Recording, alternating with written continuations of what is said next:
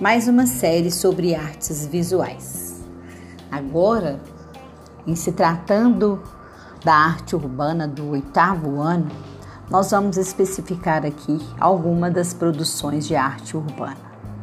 Nós temos a arte urbana poema, stick art, stencil, lambi-lambi, não vale.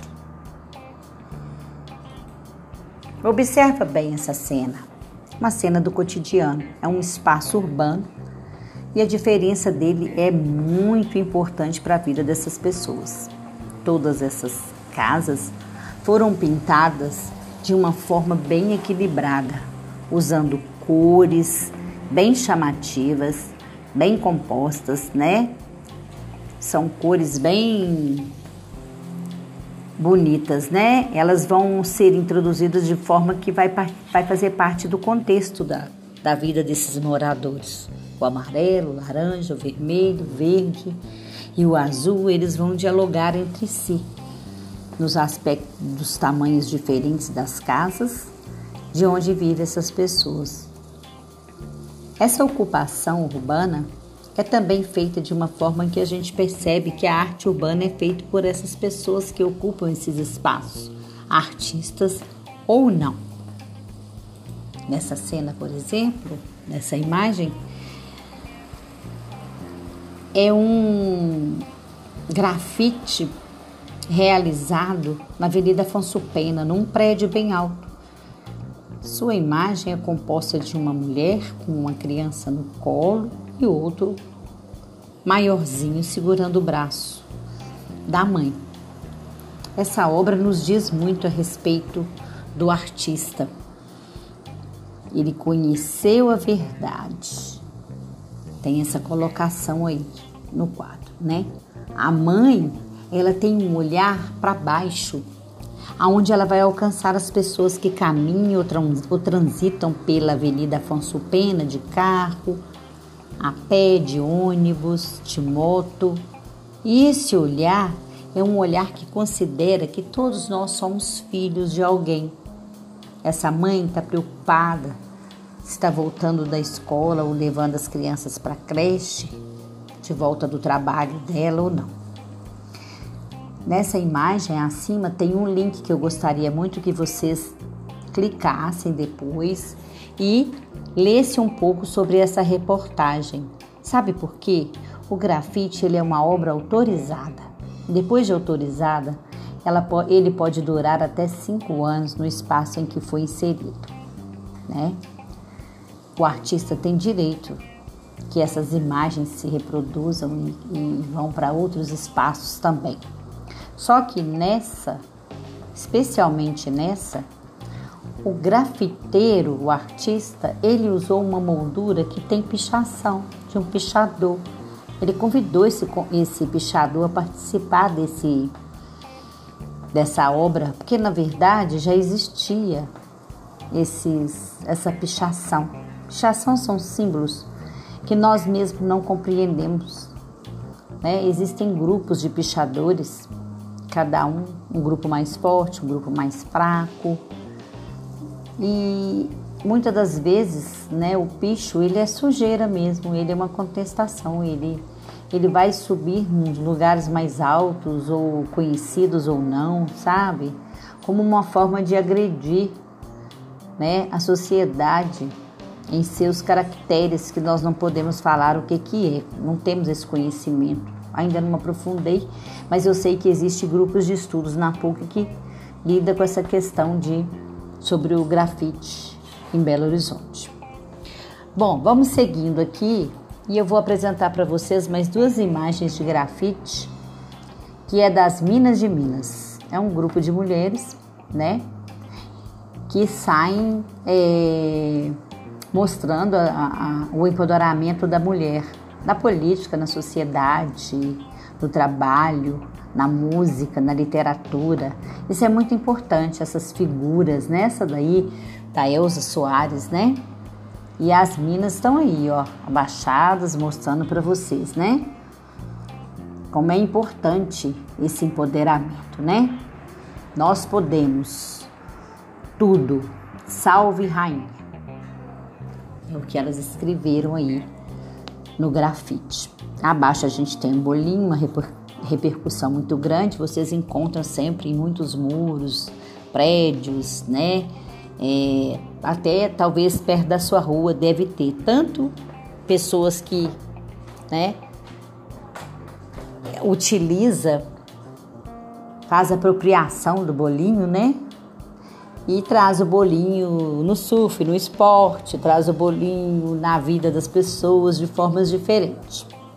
Já o lambi-lambi, o próprio nome diz, lambi-lambi, é como se a gente eu acho que todo mundo aqui já algum dia comeu um pãozinho com açúcar, lambeu os dedos, sobrou algum chocolate nos dedos, lambe o chocolate. Vem desse termo lambe, lambe, de lamber mesmo. Só que ela existiu já, ela apareceu, surgiu, né? Muitos anos ainda sem a existência do da, da imprensa, né, de Gutenberg. Os artistas eles criavam cartazes maravilhosos para expor né, nos lugares mais visíveis, onde as pessoas tinham mais trânsito, nos postes, nas, nas partes do muro, né, em algum é, alguma superfície mais visível de luz, né, uma caixa de luz e etc. Então esse lambi-lambi ele era feito por vários motivos, alguns com poemas, outros com ideias de convite, né, para alguma mostra, alguma greve. E também com poemas, né? Esse mesmo aí, olha, a arte existe porque a vida não basta, né? Ferreira Goulart. Esses lambi-lambi, eles eram construídos letra a letra com recortes de revistas, é, é, invenção das próprias letras para poder dar um jeito diferente, não tinha computador, né, onde a gente consegue a impressão de muitas letras, mas agora já pode ser feito dessa forma, né?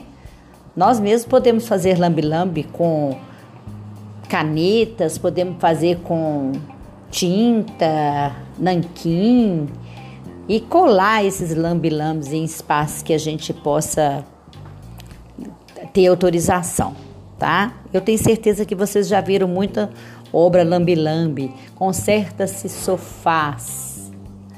É, trazemos a mulher amada. Procura-se um cachorro. Eu tenho certeza que no percurso de caminho de casa vocês viram muito sobre lambi-lambi. O estêncil ele já é produzido de várias formas, né? Vocês têm conhecimento desses estêncios, você mesmo pode fazer um molde vazado, uma radiografia, um pedaço de papel, né? Você pode desenhar, vazar e conseguir um, um, um, um desenho bem bacana. Para você silcar na roupa, já é o silk, né? Tem o industrializado e tem o artesanal. E também tem aqueles de, de caracteres já conhecidos, Charlie Chaplin, Mary Morrow e outros tantos, né? Aqui a gente tem, né, uma Kombi antiga, pode ser um Fusca, mas é interessante. O stencil é uma forma de arte muito legal da gente poder tirar a impressão, né? Esse aqui agora, né, é um bem, bem manual mesmo né? Numa parede você pode colocar as mãos, né? E jogar um spray ou, ou espirrar tinta, né? Fazer um dripping. Olha que legal. Isso aqui também, ó, é uma forma de representar quase que é um grafite também, tá? Mas é, é praticamente, vamos falar que é um stencil. A stick art, ela surgiu, né, pela arte através da arte pop, pop art também. Nós temos assim é, autocolantes, né, adesivos que já vem pronto, ou etiquetas de roupa também que a gente tira e aproveita para fazer stick art. Também você pode fazer recortes de, de revistas, aí já é uma gama imensa de materiais, né? Ah, você pode aproveitar aquelas aquelas, aqueles stick art que vem no chiclete, que a gente chama de transfer, e também pode promover alguns é, Estêncios também. Olha só como que ficou legal, né? As pessoas elas tinham costume de colocar é, adesivos de caderno, de etiquetas de roupas e outras, né, que comprava para colecionar e iam inserindo isso na porta do guarda-roupa, numa caixa de energia, né, em qualquer espaço que tivesse oportunidade para colar. É, as pessoas é, conduziam esse trabalho, né, na expectativa de conseguir um efeito legal. Já o poema urbano, eu tenho certeza que vocês já viram muito nos muros, nas passagens, né? Para baixo, um pouco abaixo do, do meio-fio, até no poste, né? Eu vou falar esse poema para vocês, mas eu espero que vocês consigam fazer um também. Poema urbano. Acorda desanimado todo dia, a mesma coisa. Engano seu, hoje vai ser diferente. No nosso último slide, nós temos aí a igreja da Pampulha, né, com uma pichação. Assim que ela acabou de ser considerada patrimônio histórico, a pessoa foi lá e pichou. Para isso, né, que a gente fala que é pichação, não. Ela vai ser o picho mesmo, vai sujar o que está de bonito na nossa cidade, na nossa rua, na nossa casa, no muro. Então, sempre vocês vão encontrar cartazes: faça aqui seu grafite, deixe aqui sua obra de arte. Né? É a delicadeza e a sutileza de quem vai entender e saber que esses espaços urbanos eles podem fazer o bem aos nossos olhos e trazer para a comunidade uma alegria de ver, né, através das cores e das imagens, a beleza que tem a, a obra de arte ali no seu conjunto. Tá ok? Bom, termino por aqui meu podcast de hoje e aguardo vocês para o nosso próximo assunto. Até breve!